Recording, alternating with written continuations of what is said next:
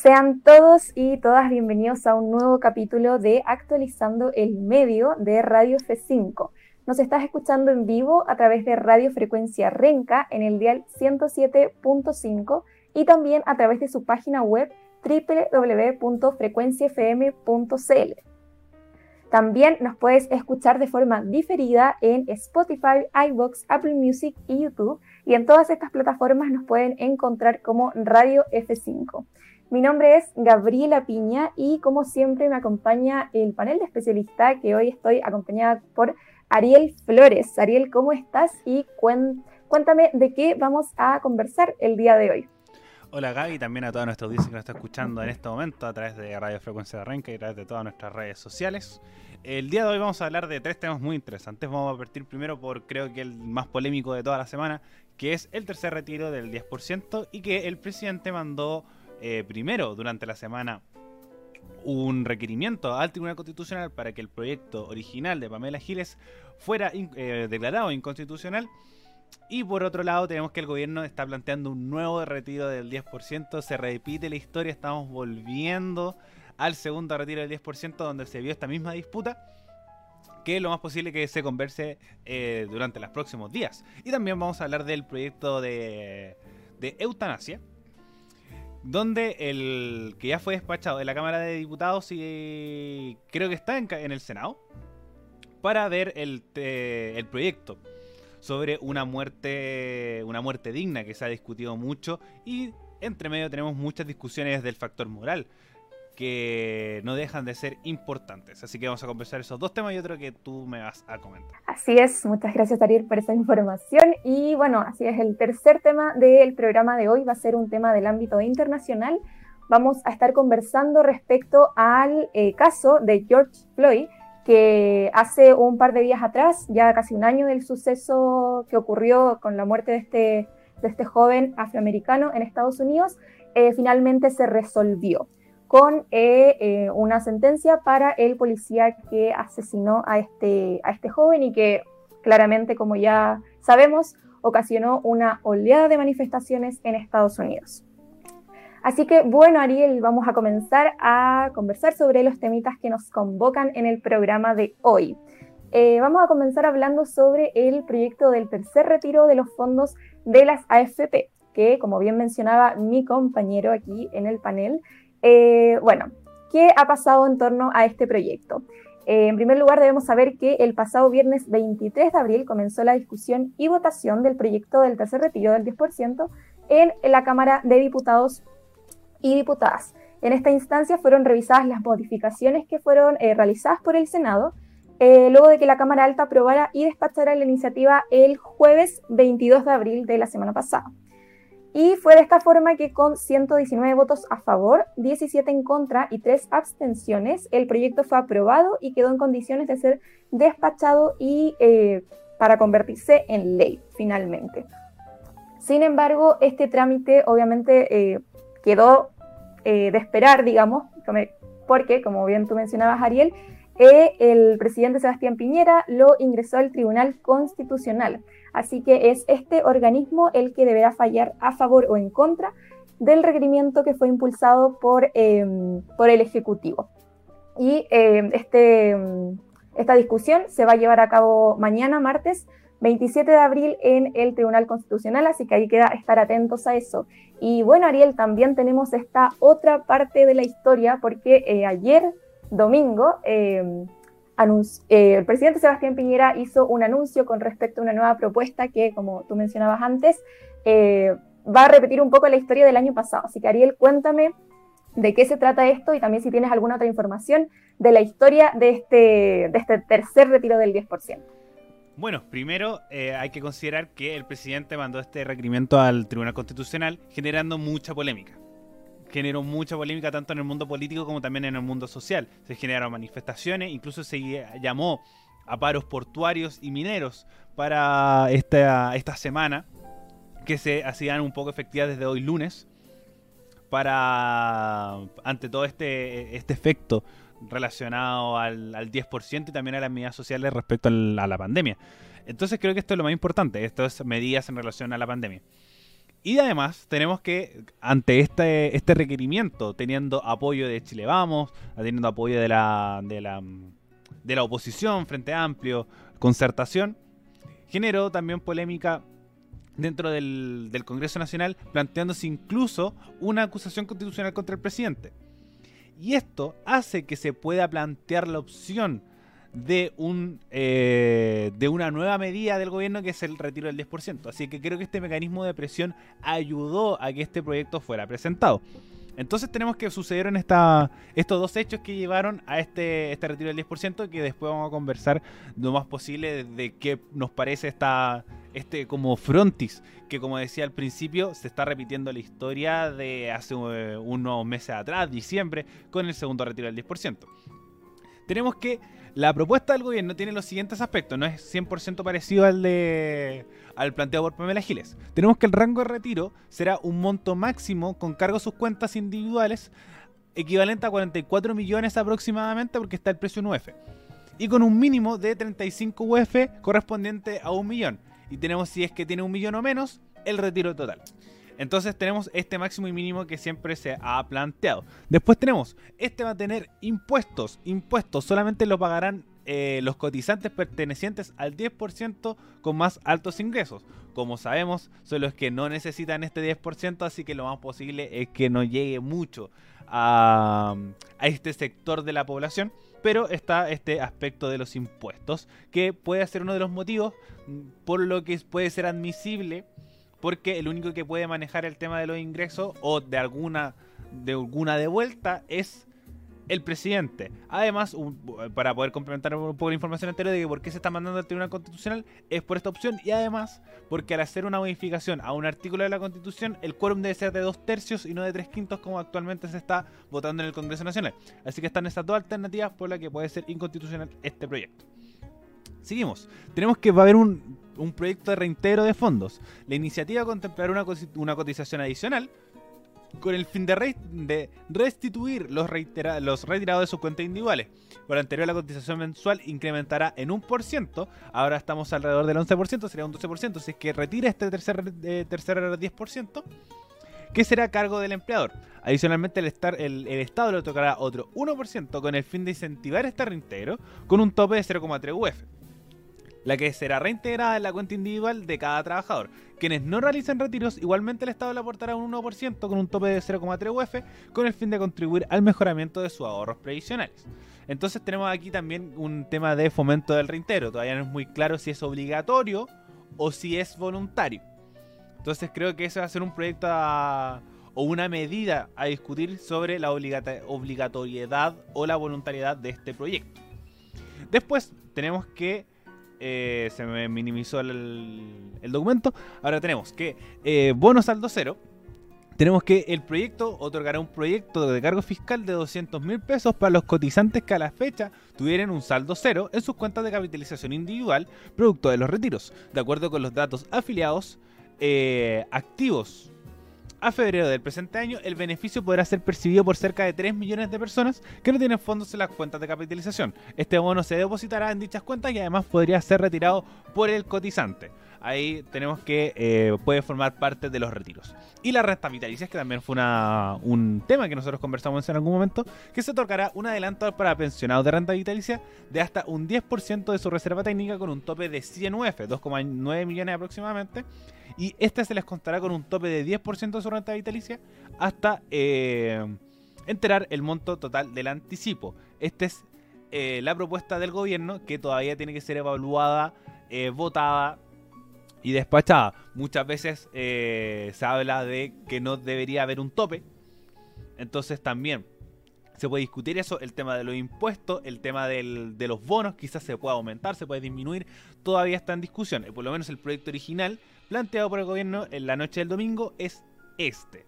Entonces, como, como vemos, sigue siendo un retiro de los fondos de pensiones. Ahora le podemos agregar un factor sumamente importante, que es este bono de 200 mil pesos para las personas que tienen saldo cero, haciendo que pueda ser un, por así decirlo, también un bono directo. Porque si van a retirar su, su, este fondo también como un, un, retiro, también puede ser como un bono directo, pero pasando por el tema de la AFP. O, lo otro es como mantenerlos ahí con el fin de, de poder crecer. El tema de la pensión, que creo que es también uno de los temas a discutir, sobre si esto beneficia o perjudica al tema de las pensiones, porque además son es la plata de, los chilenos, de, de, los chilenos y chilenas en sus cuentas personales. Entonces hace que todo esto sea un poco conflictuado. Muchas gracias, Ariel, por esa completa información. Y, bueno, con respecto al tema justamente de, esta propuesta eh, por parte del gobierno, está la propuesta, pero también está eh, en paralelo la propuesta de la eh, Cámara de Diputados que va a ser discutida, perdón, como decía al principio, durante la jornada de mañana en el Tribunal Constitucional y ante esto igual queda como por así decirlo, si el, Tribunal Constitucional finalmente como que retira este proyecto, porque el gobierno fue enfático desde el principio en señalar que, eh, que no iba a retirar este requerimiento hacia el Tribunal Constitucional, entonces si es, que se, eh, si es que se retira el proyecto de la Cámara de Diputados, ya nos queda como la única opción esta propuesta por parte del gobierno. Y, como bien sabemos, durante la semana había una presión transversal hacia, hacia el gobierno porque retirar el requerimiento del TC pero a pesar de esto, el gobierno, como decía antes, no lo eh, fue enfático en señalar que no lo haría. Eh, y presión transversal porque fue desde eh, las dos partes, las dos partes de la moneda, por así decirlo, tanto de la oposición como también de miembros del oficialismo. Así que Ariel, ahora quiero saber un poquito más tu opinión con respecto a esta decisión que tomó, que tomó el gobierno el día de ayer, y bueno, el anuncio que hizo el gobierno el día de ayer, ¿qué te parece? Y, y ¿Cuál ves como más beneficioso finalmente? Si el proyecto que hoy en día se encuentra en el TC o el proyecto anunciado por el gobierno. Es que el retiro del 10%, eh, como inicialmente es el mismo. Tenemos que, que incluso podrían ser hasta complementarios. Como este, como para mí lo llamativo del tema del gobierno son como estas medidas, por ejemplo el tema de, de este bono para las personas que tienen saldo cero, creo que es súper llamativo y súper bueno. Porque creo que era una de las grandes críticas que se estaba haciendo a este, a este tema del 10%, que era había gente que tenía saldo cero. Entonces, como realmente no iba a ser una ayuda tan, tan, tan, tan beneficiosa para mucha gente, porque tenemos eh, trabajadores informales, tenemos gente cotizando muy poco, con contratos de trabajo eh, de muy corto plazo. Entonces, como el tema del contrato de trabajo hace que, o bueno, más que el contrato de trabajo es la alta informalidad de los trabajos en Chile, hace que quizás esta medida pueda tener ciertos vacíos legales como para gente lo que realmente lo necesita.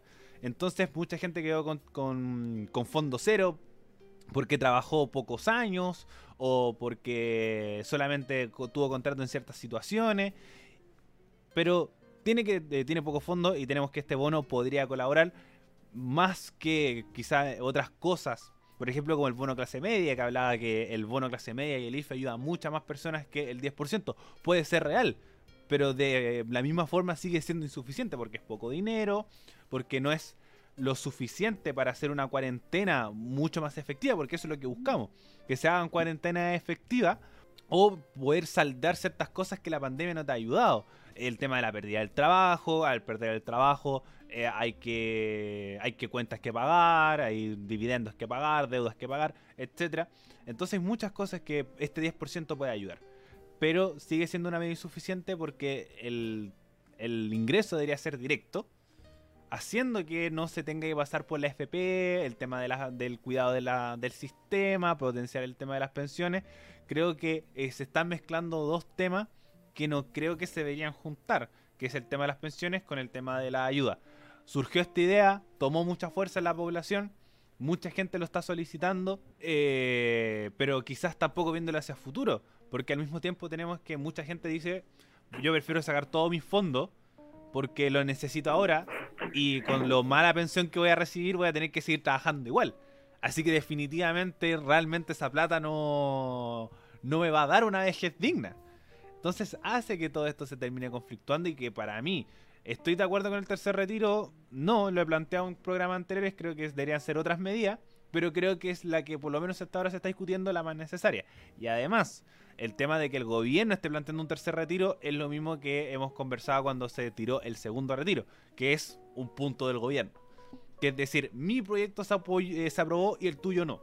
Es muy así. Por ejemplo, Gil incluso planteó retirar su carrera presidencial si es que, como apoyaba su proyecto del retiro del 10%, pero tenemos que el gobierno quiere ganarse un punto, por ejemplo, el segundo retiro es un proyecto planteado por, por presidencia.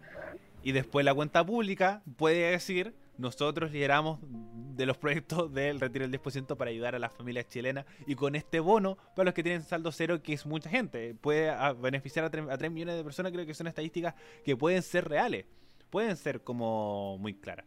Así que por lo menos creo que esto es una discusión que ya tuvimos hace unos cuantos meses atrás, en diciembre, producto que el gobierno estaba buscando tener un punto cuando vio que su proyecto de bono clase media realmente no funcionó. Tenía mucha letra, mucha letra chica que conflictúa todo esto. Así que por lo menos yo encuentro que se va a aprobar porque las medidas están. No sé si la oposición va a poner algún, algún freno para poder negociar algo más, quizá aumentar el precio del bono, restar el tema de los impuestos, pero, pero no creo que, que haya tener más problemas de que este retiro sea, sea aprobado por lo menos para los próximos meses. ¿Y tú, Gaby, qué crees de, este proyecto? Eh, sí, yo creo que en realidad voy como la misma línea de opinión que tú. Creo que llega, este proyecto del gobierno llega en una instancia de mucho conflicto, eh, de mucha, como, de mucho enojo por parte de la población. O sea, como bien decías tú, hubo, hubo mucha desconformidad con respecto a las ayudas que, que estaban, que estaba, eh, perdón, que estaba entregando el gobierno, como tenemos el, ingreso familiar de emergencia y el bono clase media. Sabemos que hubo muchos reclamos, la gente hizo eh, como que dio a conocer su enojo a través de las redes sociales, entonces creo que llega un poco como para tratar de calmar las aguas, también considero que tienes razón en cuanto a, que esto se transforma en un punto con el gobierno, o sea, claramente eh, es un punto positivo que le da respaldo y, en mi opinión creo que también es probable que este proyecto se, se apruebe, o sea, creo que hay probabilidades de que dejemos el proyecto del gobierno y... Em, el proyecto de la Cámara de Diputados, como ya ha antes, pase como a un segundo plano. Y te quería preguntar con respecto a esta posible acusación constitucional que surgió en torno a este tema, justamente como eh, a esta negativa del gobierno y a esta como mala gestión de ayudas económicas que, se ha desarrollado durante el último tiempo. Eh, ¿Qué opinabas tú al respecto y, cómo ves esta posible acusación constitucional que ha estado planteando ahí como que sí que no eh, algunos miembros de la oposición. Bueno, el tema de la acusación constitucional siempre es, llamativo. Primero, ya sabemos por una nota que ustedes pueden buscar en radiof5.cl, las publicamos cuando salió el estadio social, podíamos recompartirla para, para que se puedan como tomar en cuenta que es muy difícil que se apruebe. Primero ya la democracia cristiana dijo que no apoyaría una acusación constitucional porque eh, primero es un atentado a la democracia y el otro es que no hay fundamentos suficientes en el caso de que no hubiera planteado ningún proyecto del tercer retiro y solamente se hubiera quedado esto ahí, creo que sí hay una justificación más y creo que sería el último clavo de la tumba de Sebastián Piñera, eh, metafóricamente hablando, eh, de, de, su gobierno. Producto que es una medida, el bono clase media era una medida insuficiente, el bono el tercer retiro para mí también es insuficiente, pero tiene un gran apoyo popular tiene un gran arrastre popular que hace que la gente ya tenga en su imaginario el tema de sacar plata de sus fondos de pensiones. Entonces creo que, que primero esta acusación no iba a llegar a ningún lado, pero también es una buena medida porque no es la idea que un presidente, o por lo menos a ti como figura, figura política personal, de que te diga en tu currículum que tuviste dos acusaciones constitucionales en solo un gobierno. Porque ya por lo menos se ingresó la, en la Cámara de Diputados se discutió, fue, rechazada en la Cámara de Diputados la acusación contra el presidente Sebastián Piñera porque como lo hemos visto, eh, los quórums son muy altos, se requieren quórums por lo menos de dos tercios. Y ya teniendo la democracia cristiana eh, una negativa de apoyar este, esta acusación constitucional, tenemos que se hace mucho más compleja el que avance más. Pero no me, no me sorprendería que eh, la oposición como un poco más extrema o un poco más, más que extrema, más cercana a la izquierda, como el Frente Amplio, como el Partido Humanista, pueda sacar una presentación ante esta situación, pero habría mucha menos justificación con este tercer retiro planteado por el gobierno diciendo nosotros planteamos esta situación. Pero también, lo que también hace esta acusación constitucional, plantear una nueva temática que eh, se ha conversado harto en, las, en los debates, por lo menos constitucionales, de los constituyentes, de los candidatos de la convención constituyente, que son los quórums, quórums revocatorios. Perdón, los referéndums revocatorios. Los referéndums revocatorios que es que como el Congreso tenga la la facultad de hacer un, un, planteamiento tanto a la ciudadanía o como ellos como órgano legislativo de poder revocar un presidente. Nosotros por lo menos en la constitución del 80 tenemos que no está constituida ni el este de poder sacar al presidente de alguna otra forma que no sea ni enfermedad, eh, bueno, enfermedad o, muerte incluía el tema de la renuncia. En la constitución no está la renuncia del presidente como eh, establecida en un artículo. Es decir, el presidente no podría renunciar, a diferencia de la constitución del 25 que sí dice que el presidente quedaría inhabilitado de su acción en caso de enfermedad, renuncia o muerte. En cambio, en la constitución del 80 solo dice eh, muerte y enfermedad. Incluso en algún momento se planteó de hacer un requerimiento para que el presidente Sebastián Piñera fuera cesado de sus funciones por salud mental producto del estrés que se le había generado tanto en la pandemia como en el estallido social. Así que creo que este, esta acusación constitucional hace por lo menos plantearnos esto de los quórum de los referéndums revocatorios, porque la labor del presidente Sebastián Piñera no ha sido buena siempre ha ido en contra de las decisiones de la ciudadanía, ha tenido problemas con sus propios partidos. Tenemos que Chile Vamos apoyó este tercer retiro, haciendo que tengan muchos más conflictos, teniendo reuniones en la moneda los presidentes de partido de Chile Vamos ante esta situación, ante el, requerimiento del, TC. Y encuentro que esta discusión fue para plantear este tercer retiro que fue presentado el día de hoy.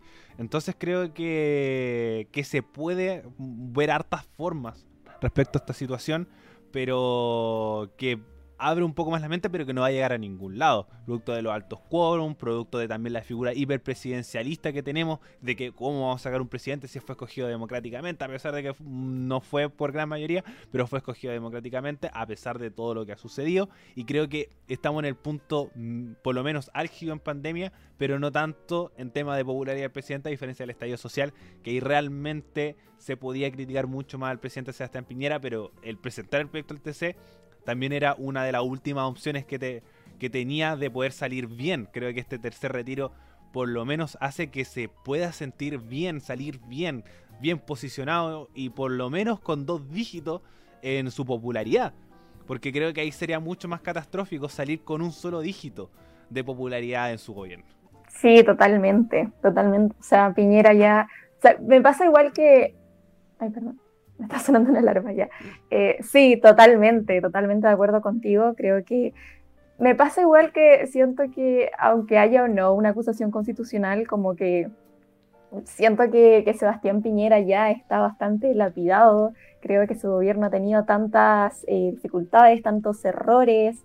Eh, desde que comenzó, como bien sabemos, el estallido social, ha ido en decadencia ahora últimamente gracias al coronavirus, o sea, bueno, gracias al, a la crisis sanitaria, en ciertos aspectos ha logrado subir un poquito su popularidad, pero, pero nada, a pesar de eso, siento que con o sin acusación constitucional, ya la figura del presidente Sebastián Piñera está lo suficientemente manchada. No sé qué opinas sobre eso, como que siento que no sé qué tanto le afecte eh, si es que se aprueba una posible acusación constitucional. Es que, como lo decía anteriormente, que tener en tu currículum dos acusaciones constitucionales en un gobierno siempre va a sonar mal como, como en los libros de historia, decir el único presidente, no sé si ha sido el único, o por lo menos en democracia. En democracia, el único presidente que ha sido acusado constitucionalmente dos veces es el presidente Sebastián Piñera. Entonces, como, o lo, que llevamos de historia en realidad. Entonces, tenemos que, eso ya te puede complicar como muchas cosas, pero como dices tú, en tema de popularidad, peor no puede estar. Como, bueno, siempre se puede estar peor, pero ya está muy mal. Ya está muy mal. Como, como el presentar el proyecto RTC, creo que hizo hacer o mostrar como una algo sumamente desconsiderado por parte de él. porque hacer una autocrítica de decir, el proyecto clase media no funcionó, el bono clase media no funcionó. Y creo que eh, por lo menos Carla Rubilar, que es la ministra del Desarrollo Social, que planteó todo esto, eh, o por lo menos que tiene que dar la cara como ministra de, Desarrollo Social, que es lo encargado de entregar este, este bono, complica un poco la situación de decir sí, como realmente no llegó a la gente que nosotros esperábamos, pero también el presidente hace la autocrítica. Nosotros, por lo menos, lo hemos planteado muchas veces que el presidente ha estado muy ausente en muchas cosas.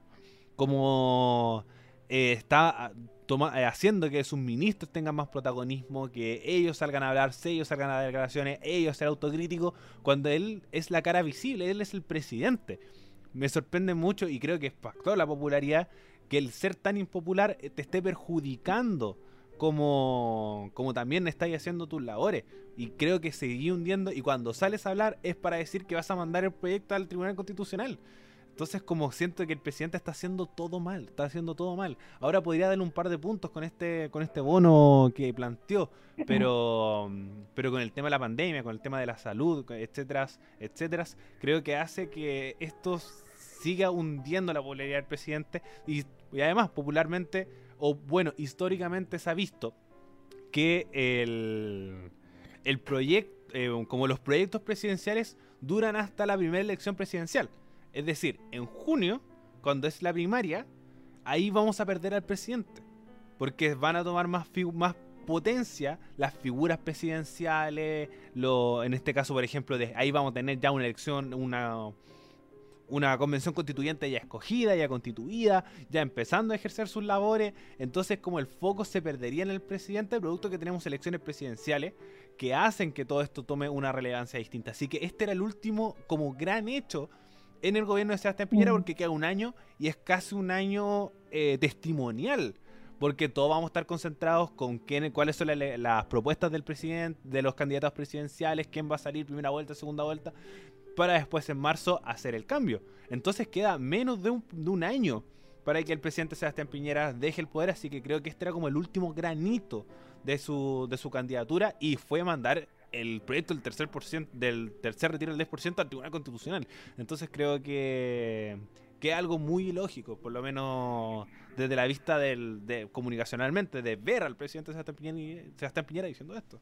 Sí, como que finalmente lo que yo siento es como, como, es, como que, que ha demostrado un poco como este poder que quizás, como que este hiperpresidencialismo que hay en nuestro país, que finalmente manda al TC este proyecto eh, de la Cámara de Diputados que, que tuvo una, una, larga discusión, eh, que fue como que siguió todos los pasos, digamos, los pasos a seguir para, para, para, sacar un proyecto y llega este tercer retiro eh, como para quedar bien y lanza por otra parte el, el proyecto de la Cámara de Diputados al Tribunal Constitucional.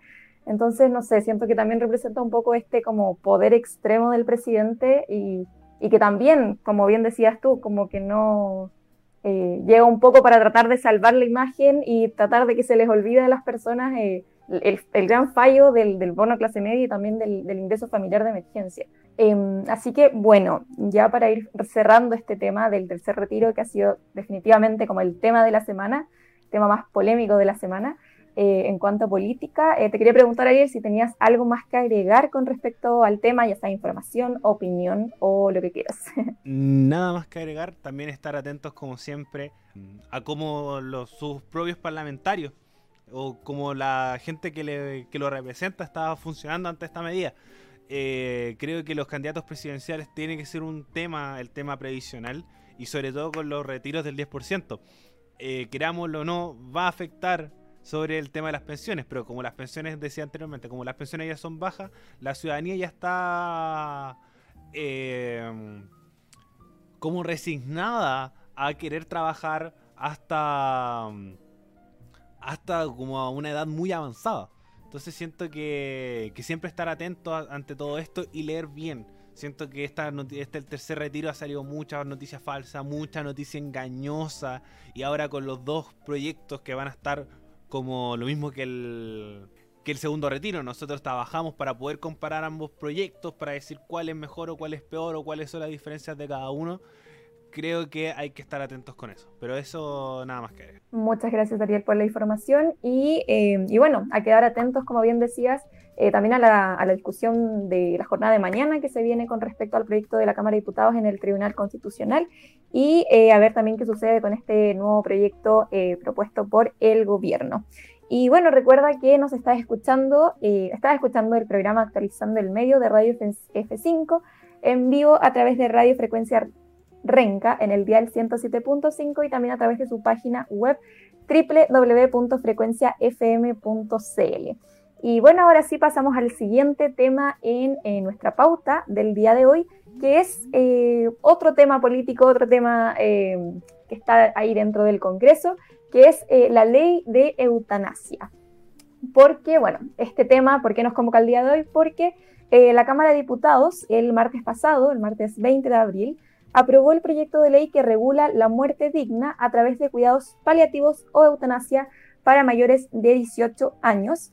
Eh, este proyecto ahora deberá discutirse en el Senado para eh, finalmente convertirse en ley.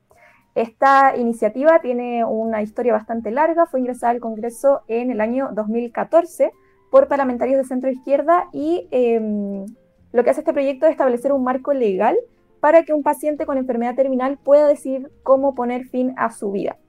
Em, y bueno, el martes pasado este, este artículo, bueno, este proyecto, perdón, fue aprobado artículo por artículo por la unanimidad de los 141 diputados que, asistieron a la sesión de ese día. Eh, y bueno, Ariel, ¿qué otra información tienes para agregar con respecto a este tema?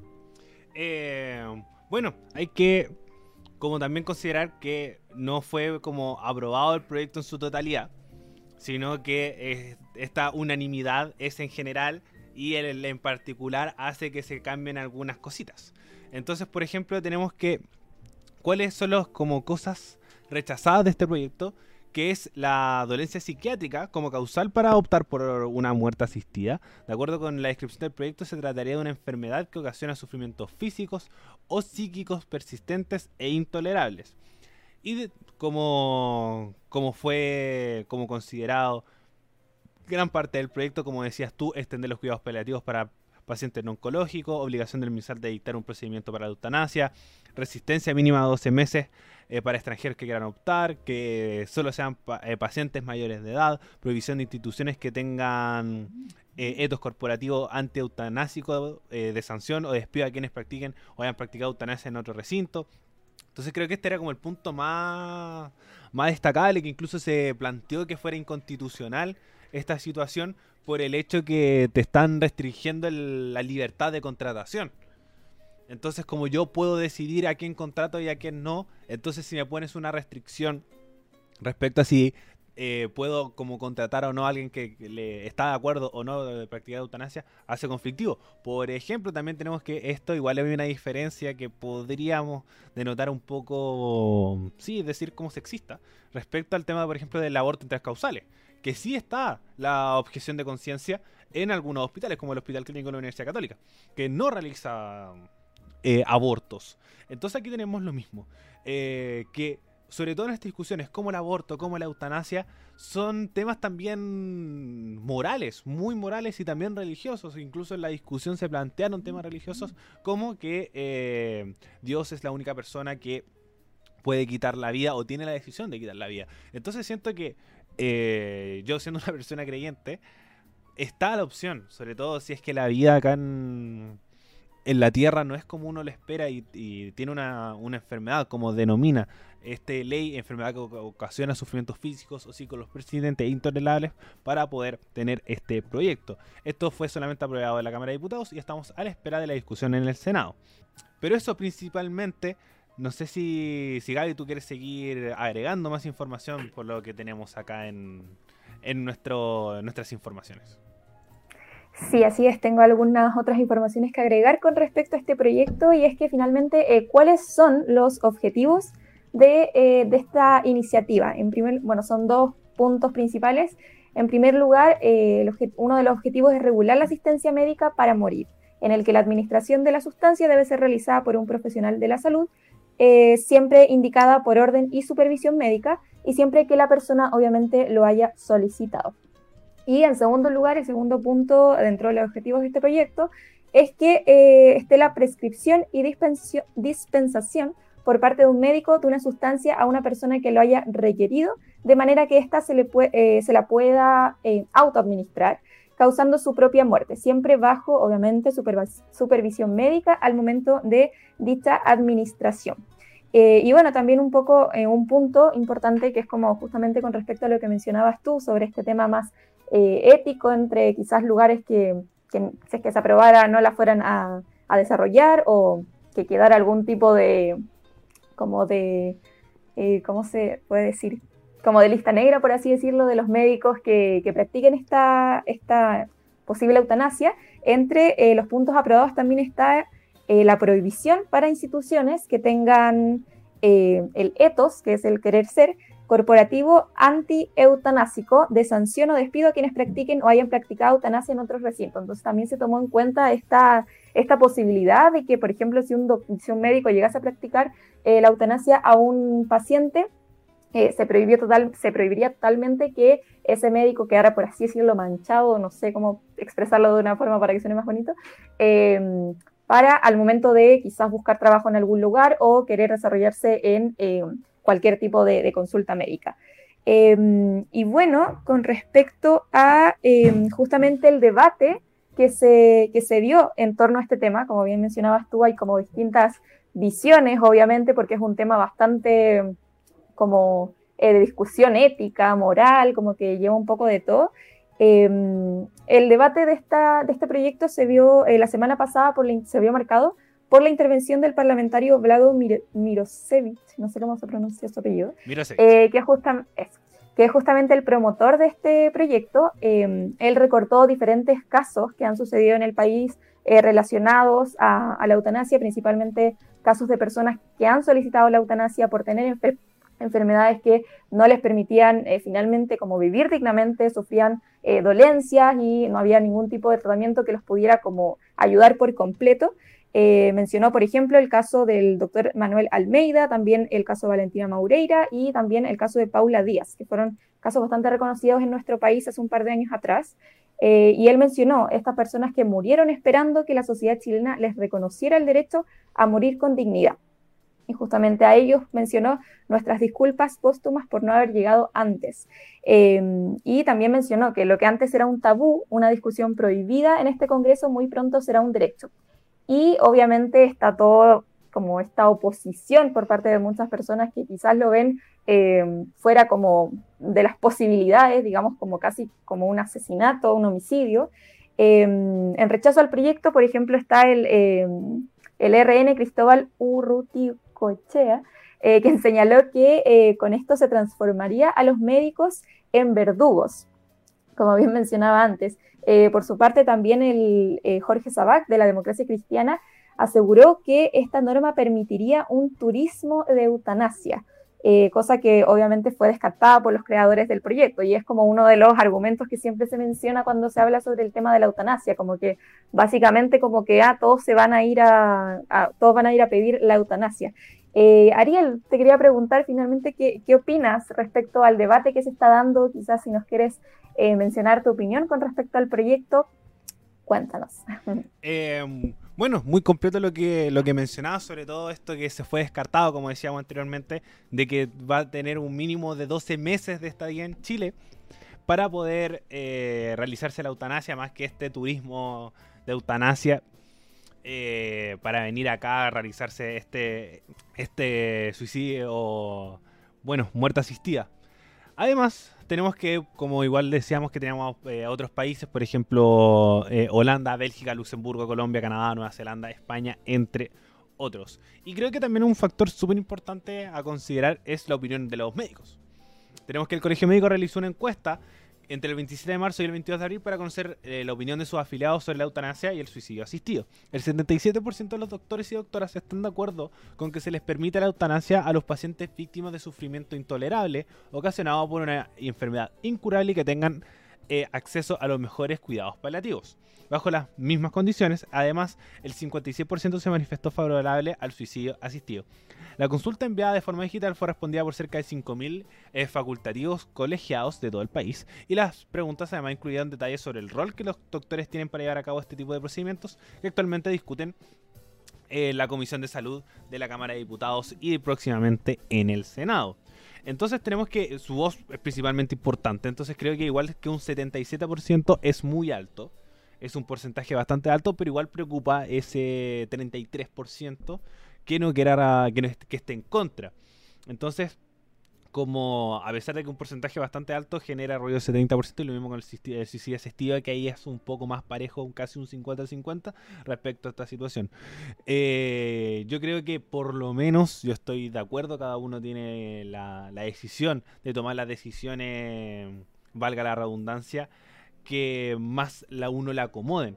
Por ejemplo, lo que decías tú respecto al que creo que es el siguiente punto de la conversación, si es que se llega a probar y se ve unos resultados, no sé si decir positivos, pero que se ha implementado de buena forma esta medida, es en el caso de los menores de edad. Por ejemplo, tenemos el caso de Valentina Maureira, que era una menor de edad que se hizo muy viral por pedirle a la presidenta Bachelet que apoyara este proyecto de eutanasia, mandó el proyecto de ley y vimos que fue rechazado por esto mismo, porque teníamos que es igual ese Congreso eh, en, la, um, en la legislación de Michelle Bachelet era mucho más conservador.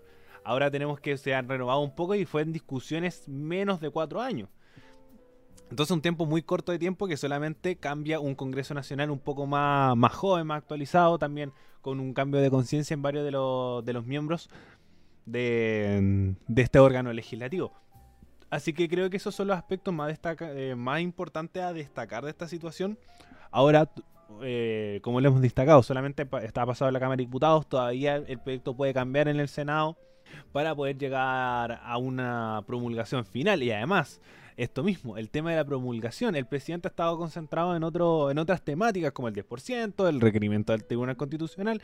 Puede incluso eh, ponerle el veto a este proyecto que no me sorprendería porque vemos que igual el presidente es un presidente muy conservador en mucha de su idea, haciendo que este proyecto pueda ser vetado o eh, nuevamente ser tirado al Tribunal Constitucional respecto a lo que plantea anteriormente, la libertad de contratación, eh, el tema de la... Hubo, hay otro que no recuerdo en este momento, otro artículo que también podría ser muy criticado, que puede llegar a ser inconstitucional, así que muchas también instituciones que están en contra de la eutanasia dicen que este proyecto es inconstitucional respecto a estos puntos.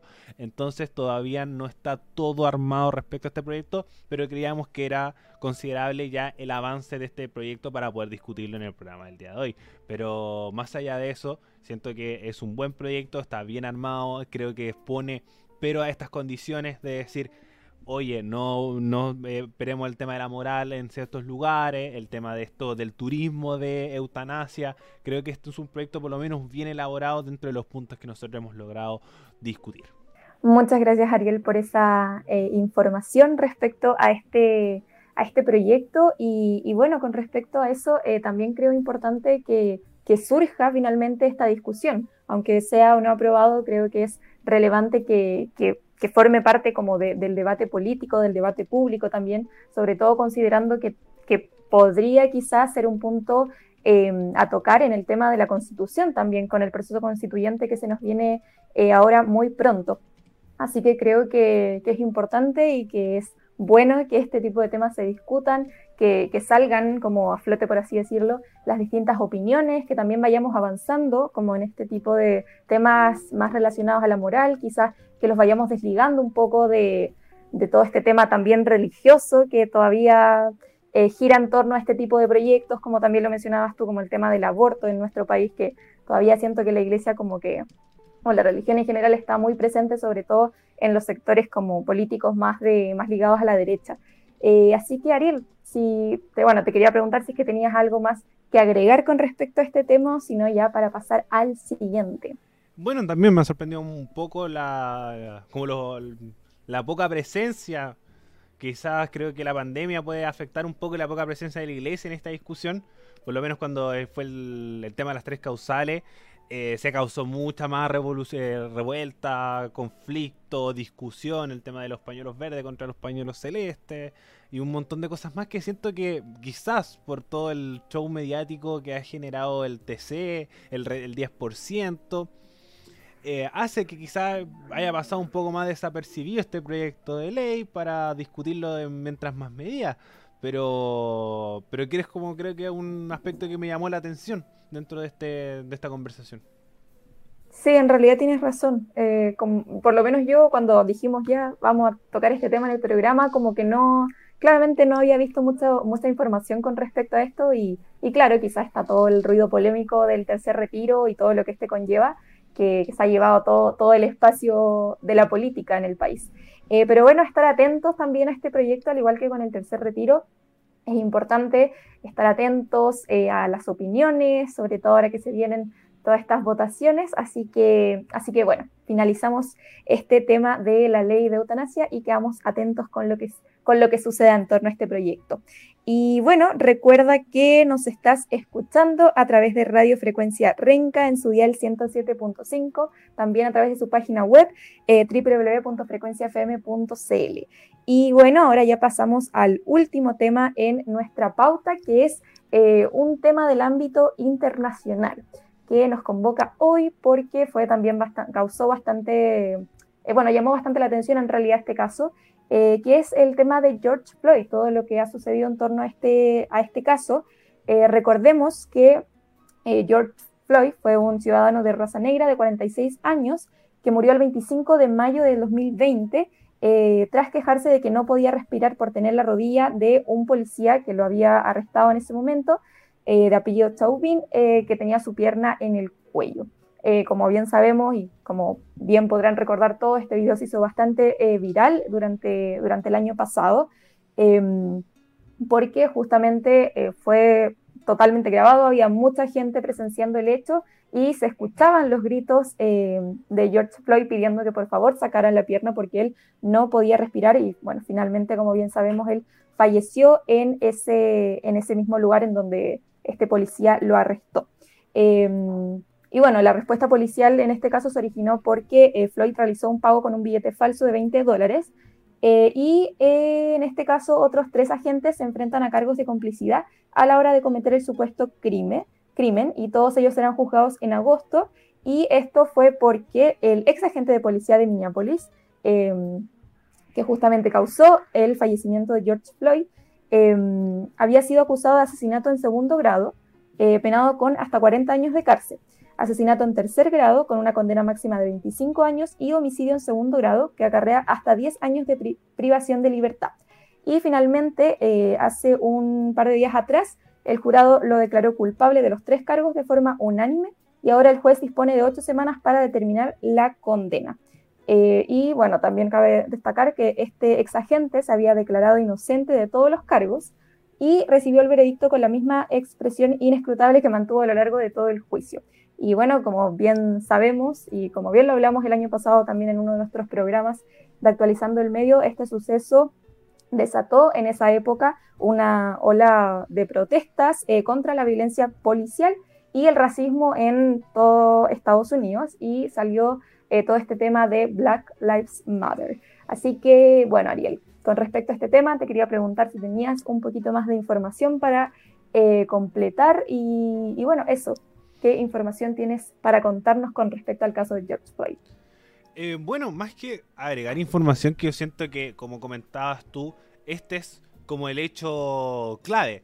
Se, está, se declaró culpable al policía que dio muerte a George Floyd. Eh, lo mismo, un caso absolutamente mediático. Siento que, que, hace como generar críticas tanto a la sociedad norteamericana como también a la policía. Por ejemplo, tenemos que esta semana ocurrió un caso similar. Bueno, más que esta semana, hace muy poco tiempo. Tenemos que eh, se realizó, eh, se dio muerte a John White, eh, Wright, perdón, el joven afroestadounidense que perdió la vida el 11 de abril por disparos de eh, policía de Minneapolis, sorprendentemente el mismo lugar donde fue asesinado George Floyd, eh, que fue causada por un error según afirman las autoridades. Eh, este joven tenía 20 años de edad y fue abatido después de haber sido interceptado por una infracción de tráfico en la zona de Brookings Center, en el centro de la ciudad, en estado de Minnesota. Eh, su fallecimiento desalientó otras otras protestas también en esta ciudad, producto que todavía se tiene muy presente el caso de George Floyd y haciendo que este como ex agente fuera declarado culpable, hace que es el primer agente eh, que dio muerte a un afrodescendiente de ser declarado culpable de un asesinato. Entonces tenemos que, primero, la sociedad, el caso norteamericano es algo súper preocupante, me acuerdo cuando lo conversamos en su momento, no era el primer caso, sino que habían sucedido muchos más de casos raciales en este en asesinatos en contexto racial en Estados Unidos por parte de la policía. Por ejemplo, tenemos este mismo caso que en el mismo lugar, en la misma ciudad, genera mucho más impacto porque tenemos que las protestas fueron el foco en Minneapolis. Tenemos que se incendió la central de policía. Tenemos que todo ha sucedido muy fuerte y esto se sigue sucediendo. Entonces creo que esto es lo más importante de esta discusión, que es que se siguen cometiendo estos mismos errores y a pesar de que se ha generado conciencia, se ha mostrado campañas en como diferentes eventos deportivos, por ejemplo la Premier League, el fútbol inglés, eh, cada inicio de partido ellos se agachaban y hacían un minuto de silencio en forma de, de conciencia en casos raciales, que no solamente suceden en Estados Unidos, sino suceden en todo el mundo.